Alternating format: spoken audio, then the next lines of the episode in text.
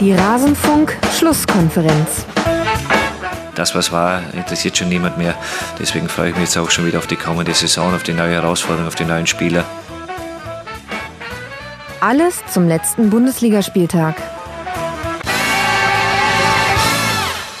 Hallo und herzlich willkommen in der Rasenfunk-Schlusskonferenz. Mein Name ist Max Jakob Ost. Ich bin der G-Netzer auf Twitter und bespreche mit in der Regel zwei Gästen jeden Spieltag und zwar jedes Spiel davon. Das gibt es nur im Rasenfunk. Wir legen dazu auch noch reihum auf die einzelnen Vereine Schwerpunkte. Jeder kommt mal dran. Und natürlich besprechen wir auch die Spiele von Eintracht Frankfurt und genau diesen Teil der Schlusskonferenz hört ihr jetzt an dieser Stelle.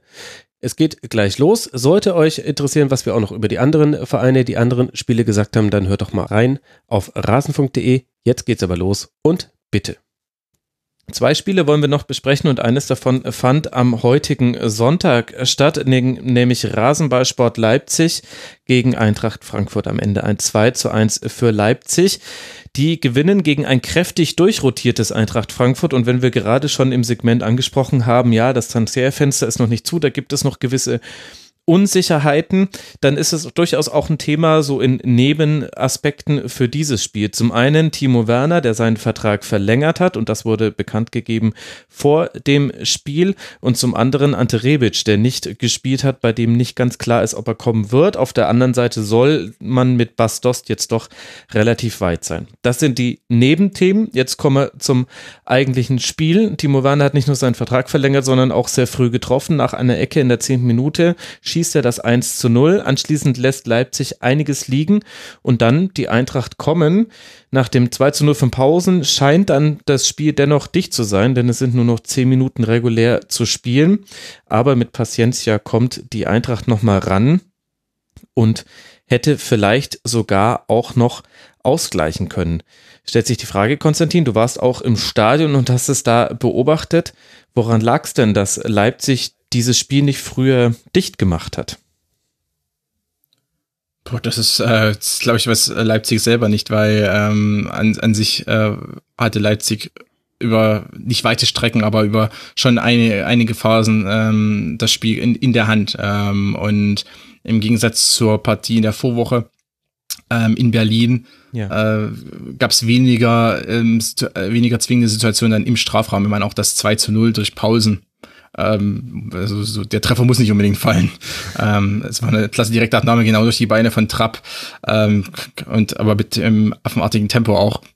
Äh, deshalb, äh, das war jetzt auch nichts unbedingt, wo, wo ähm, Leipzig das jetzt klasse rausgespielt hat mit 15 Kombinationen und dann äh, standen Pausen frei vom Tor und mussten noch einschieben. Ganz im Gegenteil, das war eher ähm, traumhaft einfach von ihm abgeschlossen das ähm, hat in gewisser Weise hatte ich das äh, schon nicht überrascht, aber ähm, da stellt sich schon auch die Frage äh, für Leipzig momentan, ähm, ob Nagelsmann schon den exakt richtigen Ansatz gefunden hat, was auch gerade die Besetzung der Offensivräume betrifft. Denn ja. ähm, er spielt mit einer Dreier-Angriffsreihe. Klar, Sabitzer ist jetzt nicht der klassisch rechts außen, sondern er lässt sich auch ins, ins, ins Mittelfeld fallen. Aber im Mittelfeld selbst, in der Vorwoche war es Kampel, jetzt in den Kunku, ähm, die driften viel auch nach außen, die, die Sechser. Das heißt, also man hat im Zentrum nicht ganz so die starke Präsenz ähm, die dann hier und da auch fehlt, äh, wenn sich Leipzig dann über die Außenweiche durchkombiniert und dann in den Rückraum spielt.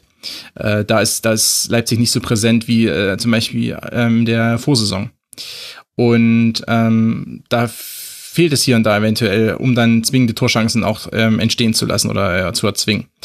Und ähm, Inwieweit da Nagelsmann nochmal umstellt, weiß ich nicht, aber zumindest war das jetzt auch gegen Frankfurt ähm, der Fall. Also das heißt, in Phasen war Leipzig überlegen, kam mhm. auch ganz gut nach vorn, hat sich auch gut über die Außen eingeschalten können, äh, hat aber dann ähm, nicht den Abschluss gefunden, weil auch gerade, wenn man über die Außen kommt, eben nicht immer nur die Flanke folgen kann, sondern dann, dann muss auch ähm, immer mal der Rückpass in den, in den Zehnerraum, also in diesen, in diesen Rückraum folgen.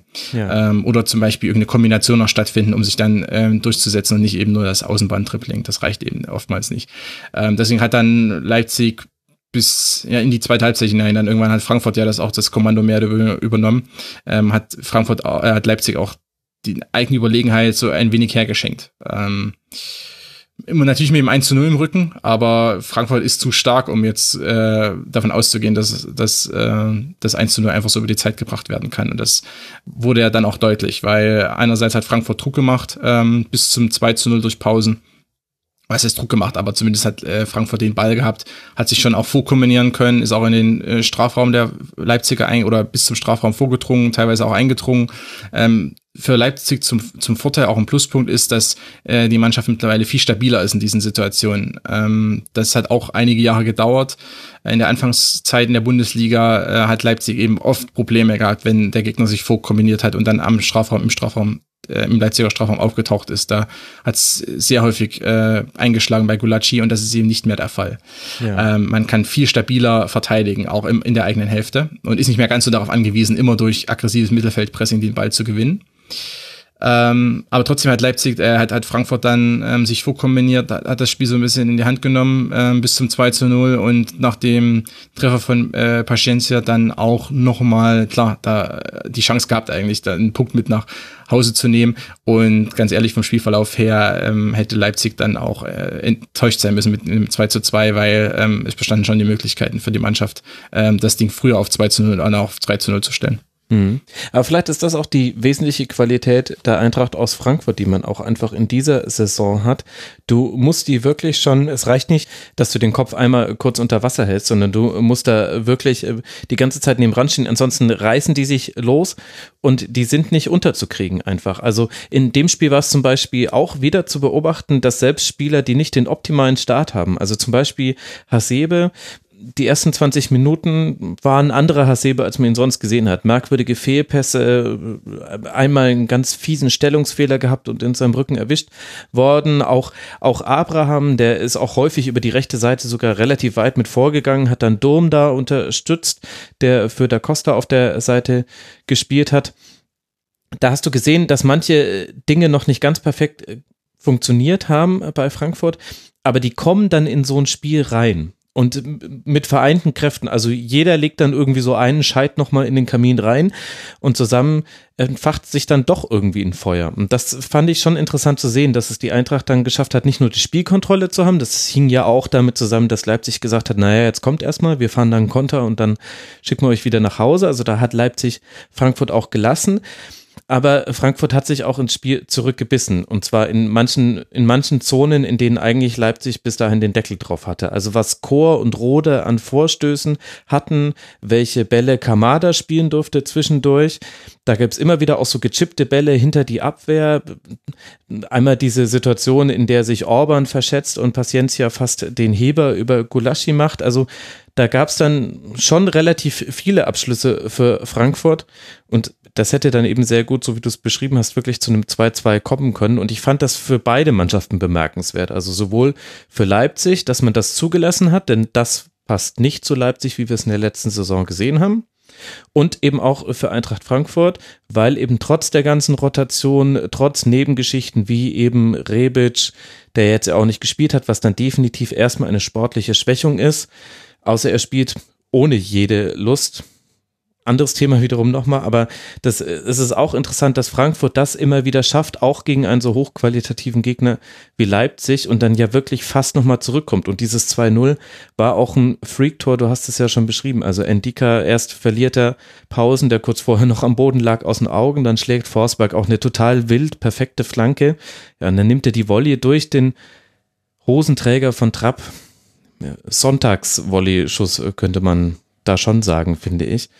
Also das fand ich interessant, dass Frankfurt diese, diese Qualität hat, im Grunde egal mit welcher Konstellation sie auf dem Feld stehen. Es müssen so gewisse Spieler mit dabei sein. Also Chor fügt sich da, finde ich, wunderbar ein. Der passt wie die Faust aus Auge und da passt die Metapher, finde ich, auch ganz gut für die Art und Weise, wie er manchmal mit Wucht ins Dribbling geht. Rode definitiv auch eine gute Partie gemacht und mit Kamada jetzt nochmal so einen neuen Unsicherheitsfaktor, der ganz gut tut, dass nicht alle Gefahr über Kostic aktuell erzielt wird, der eben auch noch einfach sehr wichtig ist. Das fand ich schon interessant zu beobachten und dann war es halt aus Sicht von Frankfurt Pech, dass man in dem Spiel diesen schlechten Start hatte und dass man hinten raus nicht noch ein bisschen mehr Glück im Abschluss hatte. Gut, dann habe ich das ja so ausreichend erklärt, dass da niemand mehr einhaken möchte. Wir haben noch das äh, Thema Timo Werner. Stefan, du konntest das Spiel nicht sehen, deswegen haben wir dich jetzt aus der Diskussion ein bisschen rausgehalten, falls sich die Hörerinnen und Hörer da draußen wundern und sagen, jetzt lass doch mal den Stefan zu Wort kommen. Nein, er hat sich das gewünscht, aber er hat sich auch gewünscht, er möchte etwas zur Werder-Vertragsverlängerung sagen. Ja, also ich finde das ähm, in der Form recht spannend, weil ähm, man kriegt ja mit, dass ähm, also selbst ich, der erst frisch in der ersten Liga angekommen ist, dass Timo Werner irgendwie so ein ewiges Thema war. Wann geht er zu den Bayern? Geht er zu den Bayern? Geht er nicht?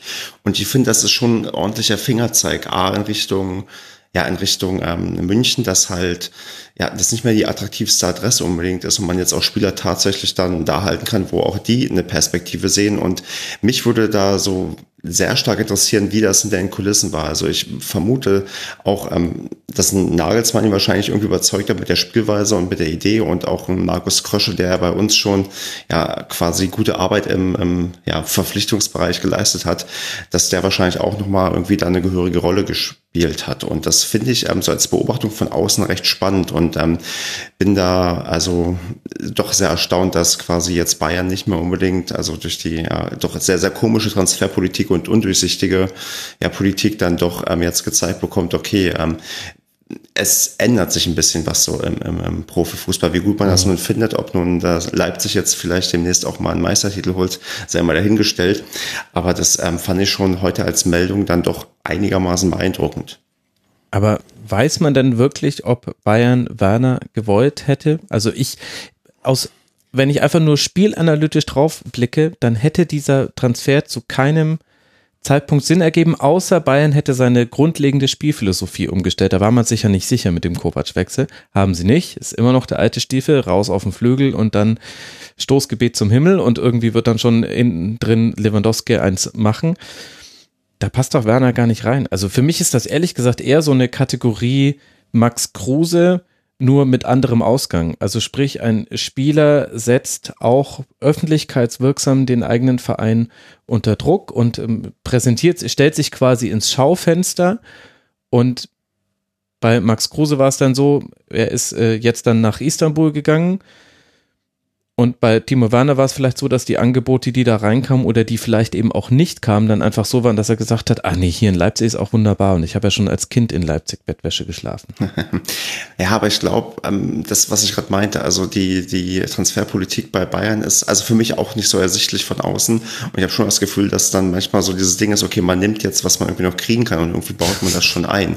Also das ist ja, das klingt jetzt sehr übertrieben für, für, für die Bayern irgendwie. Die können sich schon ihre Spieler auch einigermaßen aussuchen. Aber ich bin mir da nicht ganz sicher, ob der nicht vielleicht doch irgendwie eventuell mal auf der Liste stand. Aber klar, dein, dein Szenario ist durchaus auch plausibel, dass er quasi hochgepokert hat und vielleicht auch dementsprechend hochgewonnen hat. Aber ähm, ich, ich sehe da schon irgendwie so die Handschrift, dass man jetzt diesen Vertrag verlängert hat, ähm, auch von ja, Markus Krösche, der halt ähm, da, glaube ich, dann eine gewisse ja, Sicherheit haben möchte und ähm, sich da vielleicht auch schon jetzt ähm, gleich zu Beginn so eine Art ja, Prestigeobjekt da irgendwie gesichert hat, um zu zeigen, okay, er ist ja auch irgendwie angekommen in Leipzig und hat bereits was, ja, was, was, was geleistet. Hm. Also ich glaube, was man definitiv sagen kann, ist, äh, dass äh, Timo Werner jetzt Julian Nagelsmann nicht total ätzend findet, weil ansonsten hätte er jetzt nicht auch zu diesem Zeitpunkt schon das Vertragsverlängerungsangebot angenommen. Und bei allem anderen werden wir vielleicht in zehn Jahren wissen, wie die wahre Geschichte hinter den Kulissen lief. Vielleicht ist sie aber auch fürchterlich langweilig. Und eigentlich will ich jetzt nicht schon wieder über die Bayern sprechen. Wir sind hier, meine Güte, sind hier in einem ganz anderen Segment. Machen wir einfach lieber gleich den Deckel drauf. Für Leipzig geht es jetzt dann weiter in Gladbach, bevor man dann zu Hause gegen den FC Bayern äh, spielt. Ja, da holen wir dann die ganzen Geschichten wieder raus. Alles klar. Und für Eintracht Frankfurt geht es jetzt ins wichtige Europa League Qualifikationsrückspiel gegen Straßburg, bevor man dann gegen Fortuna Düsseldorf das nächste Heimspiel absolviert. Und dann eventuell als Europa League Teilnehmer in die Länderspiele Pause gehen kann. Eine Mannschaft fehlt noch zur Besprechung dieses zweiten Spieltags und wir kommen zum einzigen Unentschieden, das stattgefunden hat und das gab es in Augsburg. Und für beide Mannschaften war dieses Spiel ein wichtiges, nämlich sowohl für den FCA als auch für den ersten FC Union Berlin. Nicht nur, weil beide am ersten Spieltag sehr deutlich verloren haben, sondern auch wegen der Spielplankonstellation. In den ersten neun Spieltagen spielen beide Mannschaften gegen acht Mannschaften, die in der Und damit endet unsere Besprechung des Spiels von Eintracht Frankfurt am letzten Bundesliga-Spieltag. Die ganze Spieltagsbesprechung findet ihr auf rasenfunk.de und da findet ihr auch noch viel mehr. Wir haben zeitlose Gespräche geführt mit bekannten Protagonisten und zu zeitlosen Themen des Fußballs. Wir sprechen über internationale Ligen. Es gibt wirklich viel zu hören. Rasenfunk.de.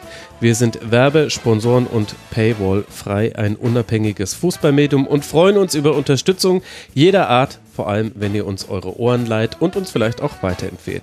Bis zum nächsten Mal im Rasenfunk, macht's gut. Ciao.